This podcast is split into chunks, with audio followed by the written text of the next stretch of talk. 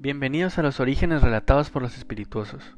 En el episodio de hoy les contaremos la historia de los elfos domésticos. Un elfo o elfina doméstico, también conocido como simplemente elfos, es una criatura mágica que es inmensamente devota y leal a la persona designada como su amo. Los elfos domésticos son seres parecidos a los humanos, aunque mucho más pequeños. El promedio de su estatura aproximada es de unos 90 centímetros, generalmente de complexión delgada, casi desnutrida, con unas enormes orejas parecidas a las de los murciélagos, generalmente calvos, y con unos ojos muy grandes en relación al tamaño de su cabeza.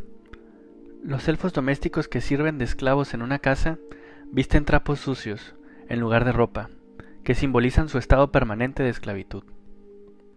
Los elfos domésticos sirven a magos y brujas.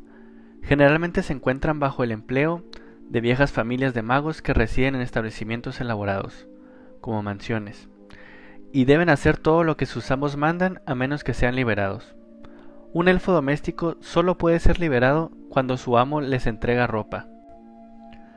Los elfos domésticos tienen su propia marca de magia sin varita, también llamada magia élfica, que a pesar de su pequeño tamaño físico es muy poderosa.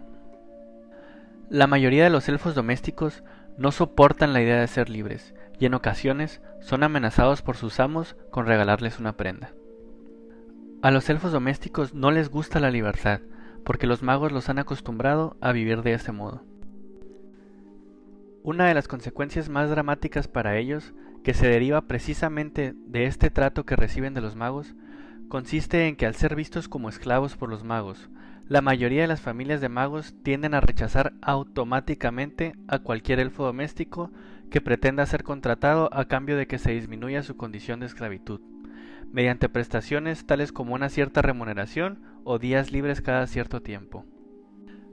La razón de que sea una consecuencia dramática para ellos consiste en que debido a este innato rechazo por parte de los magos de que los elfos domésticos deseen no ser tratados como esclavos, los elfos domésticos que ya viven en esta condición saben que si llegan a ser liberados debido a alguna falta, les será sumamente difícil lograr que otra familia de magos los contrate, mientras insistan en exigir prestaciones que les permitan distanciar su condición laboral de la esclavitud, pudiendo pasar literalmente años sufriendo las consecuencias del desempleo. Esto llega al punto en que una gran mayoría de ellos, como Winky, se toman el hecho de ser liberados por sus amos mediante la entrega de una prenda por parte de los mismos en los casos en que se juzga que han desobedecido por completo a sus amos como una forma de humillarlos y ponerlos en vergüenza, a la vez que son dolorosamente castigados por sus faltas. A casi todos, con la excepción de Dobby, les indigna la idea de pedir una remuneración por los servicios que prestan a sus amos. Los elfos pueden ser liberados por sus amos en caso de la muerte del amo, en caso de que el elfo es sirviente no solo del difunto, sino de la familia, éste pasará a ser sirviente de la generación que le continúa a su amo original. En caso de que el perteneciente a la siguiente generación no quiera o no pueda mantenerlo como su sirviente, éste tendrá derecho a donarlo a otra persona. Hermione Granger creó en su cuarto curso en el Colegio de Hogwarts la asociación PEDDO, o Plataforma Élfica de Defensa de los Derechos Obreros por sus siglas. Dicha organización se basa en la defensa y libertad de los derechos de los elfos domésticos en Hogwarts. Dobby, el elfo doméstico, llegó a tener un día libre y una reducción de salario que él mismo pidió, otorgada por Albus Dumbledore,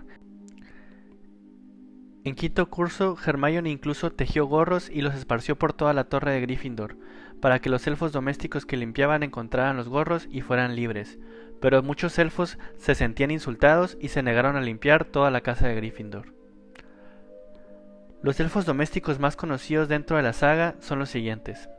Dobby, antiguo elfo doméstico de la familia Malfoy, fue liberado sin querer por Lucius Malfoy a causa de Harry Potter.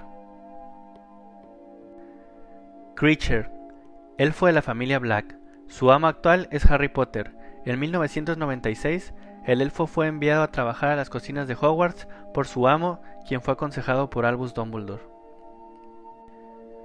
También está Winky, elfina de la familia Crouch. Es despedida al ser acusada de invocar la marca tenebrosa con la varita de Harry Potter. Desde ese momento comenzó a trabajar en las cocinas de Hogwarts y a beber mucha cerveza de mantequilla hasta emborracharse. Y por último, Huki, el elfo de Hepzibah Smith, fue acusado de envenenar a su ama cuando en realidad fue asesinada por Lord Voldemort con el maleficio asesino. Se preguntarán por qué hay elfos domésticos trabajando en Hogwarts.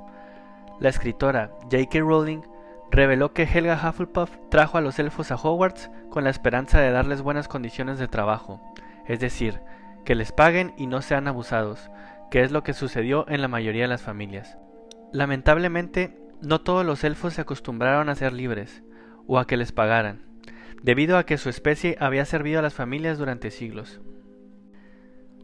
Lo demás, amigos míos, es historia. No olviden suscribirse y activar la campana de notificaciones para que se enteren en cuanto subamos más contenido que sea de su agrado.